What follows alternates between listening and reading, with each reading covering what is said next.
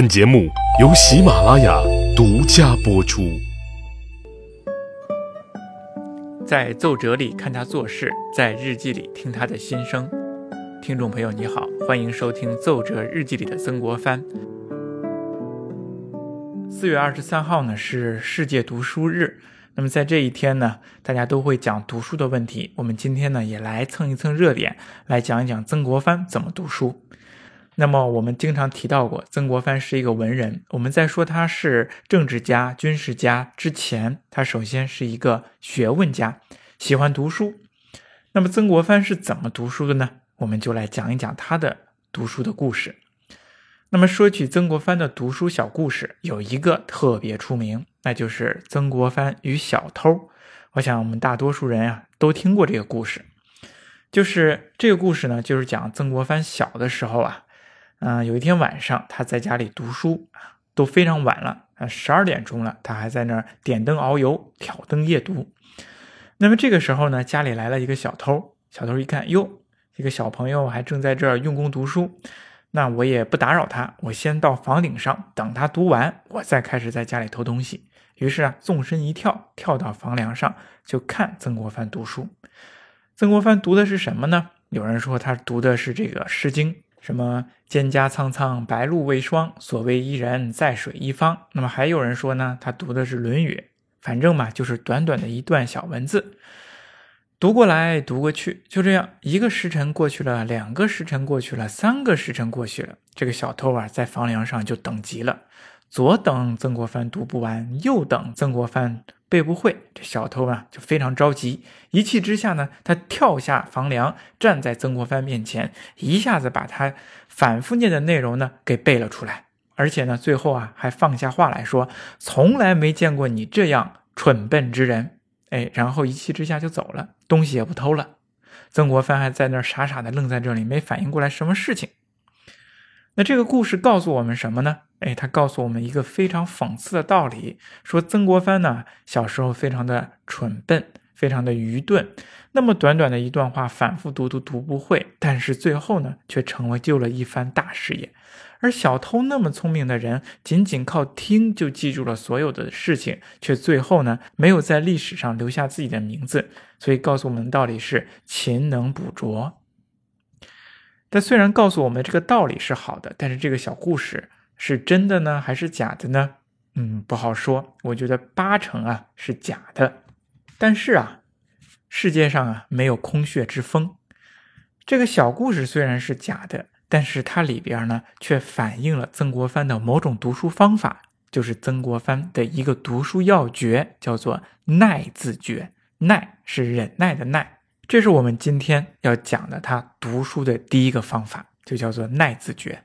我们现在人呢，读书啊，经常犯一个毛病，什么呢？就是买一本书就读个开头就不读了。哎，我买来一本书之后呢，看一看开头，翻翻目录，读读序言，把它放在那里，然后一放放几天，什么时候想起来呢？再翻两下，然后再一翻，仅仅呢，可能读个五分之一甚至六分之一，这本书呢就尘封在了书架上。这在曾国藩看来叫什么呢？叫杀书头。哎，就光把这个书的开头给读一读。曾国藩呢，在读书当中，他坚决说要避免杀书头的现象。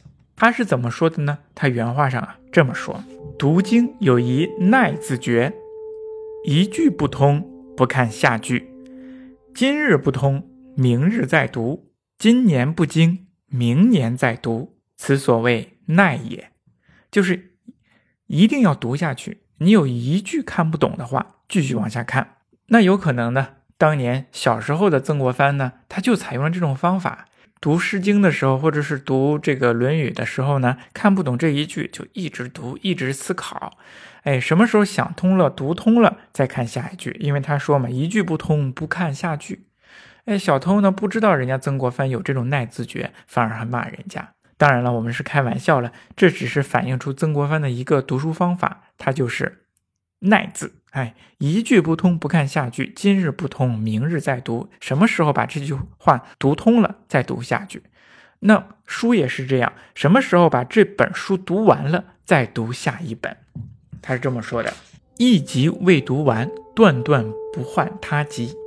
一书不读完，断断不换他书；一步未完，不可换他步。此万万不义之道。一本书不读不完，你不能看下一本书，这是万万不义之道啊！一千万个不能改变的道理。这是他读书的这种一种方法。曾国藩呢，他是一个文人，他也非常喜欢读书。后人说他呢，无一日不读书。哎，无一日不读书这句话是不是有点夸张呢？其实一点不夸张，我们翻一翻他的日记就能看得出来。那么我们就随便打开曾国藩的日记看，你看就能看得出来。我们现在呢讲到曾国藩在同治九年的时候在直隶任总督，我们就。在这一五月份的这个时候，看看曾国藩的前后几天的日记，他有没有记载自己读书呢？我给大家读一下。五月二十八日这一天，早饭后清理文件，在上午的时候，曾国藩呢说《四正月五礼通考》，这是一本书。那到了晚上的时候，曾国藩在日记当中写了这样说：夜阅古文书说类，晚上阅阅读古文书说类这一篇。二更后。密咏孟子，二更之后呢，自己呢小声默念孟子。我们看二十九号这一天，五课中午的时候，五课阅方泽祭地门三十页，哎，读了方泽弟弟门这本书三十页。午饭之后呢，批改完今天的公文之后，他就说阅白香山集，读一本文集。到了晚上二更后。课儿背书，课儿背书就是教自己的小儿子啊背书，然后接着自己呢就温孟子滕文公上下篇，自己去温习孟子当中的滕文公上下篇。我们看两天都在读书，我们再往后看一天，六月一号的时候有没有读书啊？有，二更后课儿背书，夜月姚熙报文集，哎，晚上呢又阅读一本文集。初二这一天有没有读书？有，五课阅《汉书高记》二十页。中午的时候读了《汉书》当中的这个《刘邦传》，读了二十页。晚上呢，接着读《万章上下篇》《告子上篇》。然后呢，还阅韩文十余篇。这里的韩文呢，应该是指韩愈的文章十余篇。我们看，他每天都在读书，而且读书量是非常大的。所以说，曾国藩真的是无一日不读书，说的是非常对。我们这个时候，曾国藩都多大岁数了呢？哎，都快六十岁了，他还仍在坚持读书。所以说，这个时候呢，曾国藩读书呢，他还讲究了一个字，是横字。所以说，横字诀也是曾国藩读书的一个秘诀。但是呢，我想给大家说的是什么呢？曾国藩呢，并不是从一开始就这么爱读书的。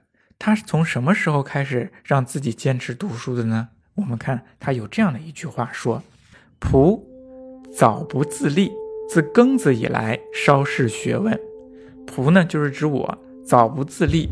哎，我早年间呢没有这个自觉的意识去读书。到庚子以后，庚子呢是指道光二十年，这一年呢曾国藩三十岁。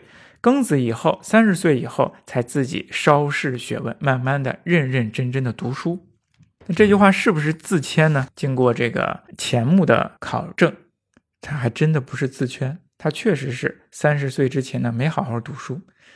哎，大家说了，他三十岁之前怎么没好好读书？他不上学吗？上学，学八股文。但是在曾国藩看来，还有后世的文人看来，学八股文根本就不叫读书，就相当于我们现在准备高考一样啊，我们这个。嗯，K 十二都在为高考做准备，这不叫读书，这只叫应试。你并不能够给自己带来什么提高。哎，但是呢，恰恰是像曾国藩这样的文人，人他意识到读八股文并不算读书。所以说，当官之后呢，三十岁之后，到了而立之年，让自己继续坚持读书，才有了以后的学问，才有了以后的事迹。所以这件事儿告诉我们什么呢？就是说呀，我们读书学习其实。并不是学校里的学生应该做的事情，它是每一个人呢都应该做的事情。不管你是从事脑力劳动者还是体力劳动者，都是应该读书的。那么坚持读书呢，也会对我们有好处的，并不是说我们不当学生了就不读书了。而且呢，我们从曾国藩的这个经历当中啊，就可以看出来，曾国藩是非常忙的，又当官又打仗的，他并不能摒弃一切专心读书，而是在工作之余呢，挤出时间来读书。钱穆呢曾经这么说：曾国藩呢从事兵戎，生活一变，更不是读书环境。然而呢，他从咸丰二年以后创办乡团，一直到同治三年攻破南京。前后呢，恰恰是十三年，在这宦海分轮当中，乃至戎马的生涯当中，一共二十年，曾国藩却建立了他学学业上的卓绝成就。那么从这一点呢，就能让大家感受到，读书并不是一定要特殊的环境，乃及一种特殊的生活，它是我们社会一般人大家所都能从事的。那么对于这些我们的上班族也好，还是这些达官贵人们也好。那么他们肩负的责任呢更大，那么他就应该更加的去读书。曾国藩呢，他确实给我们的一种做出了一种榜样和楷模，这一点呢确实不是，嗯，跪舔他，确实是如此。曾国藩无一日不读书，无一刻不读书，无论是他坐船行军，还是乘轿骑马，他都会手持一卷。那么甚至有的时候在轿当中呢读书，由于这个颠簸呢会头疼，但是他仍然坚持下去。无论在何时何地，他都会手揣一卷书，不断的去温习自己的功课，去为自己呢的功课学习做出各种各样的计划来。那曾国藩这么爱读书，他到底是怎么读书？读书又有什么样的秘诀呢？我们都知道，书啊有非常多。庄子啊曾经说过一句话：“吾生也有涯，而知也无涯。”我们人的生命是有限的，但是知识的海洋啊是无限的。以我们这种有限的生命去追求无限的海洋，怎么能够追得成功呢？我们怎么样在知识的海洋当中去更好的遨游，而不被海洋所给淹没呢？哎，曾国藩呢，他也确实给出了方法。这是曾国藩的第三个字的要诀，叫做专字诀。曾国藩呢，他这样说过：“书籍之浩浩，著述者之众，若江海然。”非一人之腹所能尽饮也。他也把知识啊比作江海，我们一个人的肚子是没办法喝尽的。那么怎么办呢？所以我们叫慎择。慎择的意思就是要谨慎的去选择自己的书，就是我们要以有限的生命投入到无限的海洋当中是不可能的。怎么办？我们就取一瓢饮。那么取哪一瓢？这就是曾国藩所强调的，要讲究一个专字。他说：“当读一人之专辑，不当东翻西阅。”我们古代呢，读书啊，有读经、读史，怎么读呢？他说，读经的时候啊，要专守一经，这个经就是指的五经，这些经典著作要专守一经。读史的时候啊，读历史的时候要专书一代。曾国藩把这些读专注啊。他还做了一个形象的比喻：读书就像挖井一样，我们不能左挖挖右挖挖。那么这样的话呢，你一口井也挖不到泉水，那怎么办？我们应该集中力气去挖一口井，一直挖下去，迟早呢会见到泉水的。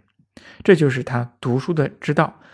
那么他为了更好的让自己还有自己的儿子读书呢，他写过一篇文章来专门去教自己的孩子如何去选择书，选择哪些书。我们来听一听曾国藩是怎么样给自己的孩子选书的。我们知道曾国藩呢，他把书啊比作海洋，那么一个人呢是没有办法把这个海洋呢都给喝进肚子里的，那怎么办呢？那曾国藩呢，就选择了古今圣哲三十余人，让自己的儿子曾纪泽把他们的图像呢画下来，然后曾国藩呢对这个图像呢做了一篇记，那么这篇记就记述了中国古代的那些文人们，那么写出著名著作的这些文人们，让自己的子孙去沿着这个线索去读书。他一共找了三十多个人，哪三十个人呢？我给大家读一下。大家先听一下就好了。文周孔孟，斑马左庄，葛路范马，周成朱张，韩柳欧曾，李杜苏黄，徐正杜马，顾秦尧王，三十二人组斗音箱，临之在上，置之在旁。哎，这是什么呀？我们看我刚才念的这一段话呢，就是四个字、四个字、四个字的。这其实是古代的一个文体，叫做名。前后呢还有一些押韵，能够读起来朗朗上口，可以让大家呢直接的去传送下去或者记起来。刚才念的每一个字都代表着一个人名，比如说第一组文周孔孟，那就是写了四个人，四个圣贤的文风，需要这些人去祭奠。去模仿，文就是周文王，周就是指周公，孔就是指孔子，孟就是孟子。再往下，班马左张，班班超，马司马迁，左左丘明，庄庄子。总的来说呢，是一个专字。我们看曾国藩的这种学习方法呢，其实是很有必要的，特别是在今天信息大爆炸的时代，我们怎么样去读书呢？那么当然呢，有各种各样不同的读法。那么有人呢，就像曾国藩这样，我们要专门一个领域，在这一个领域当中足透读专。那么还有人说呢，就是他就是广博的去读书，什么样的书都去读。那么到底什么的方法去适合你呢？嗯，大家去自己根据自己的情况呢，去去读它。那么最后呢？嗯，我们再评价一下曾国藩这么爱读书，读了这么多书，他在自己的文学造诣上到底是怎么样的呢？这个钱穆呢，曾经对曾国藩做过一下评价。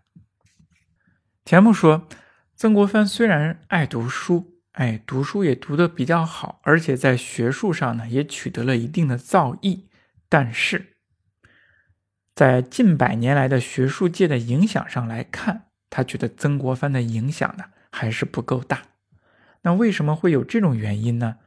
钱穆呢，他做了三条的分析。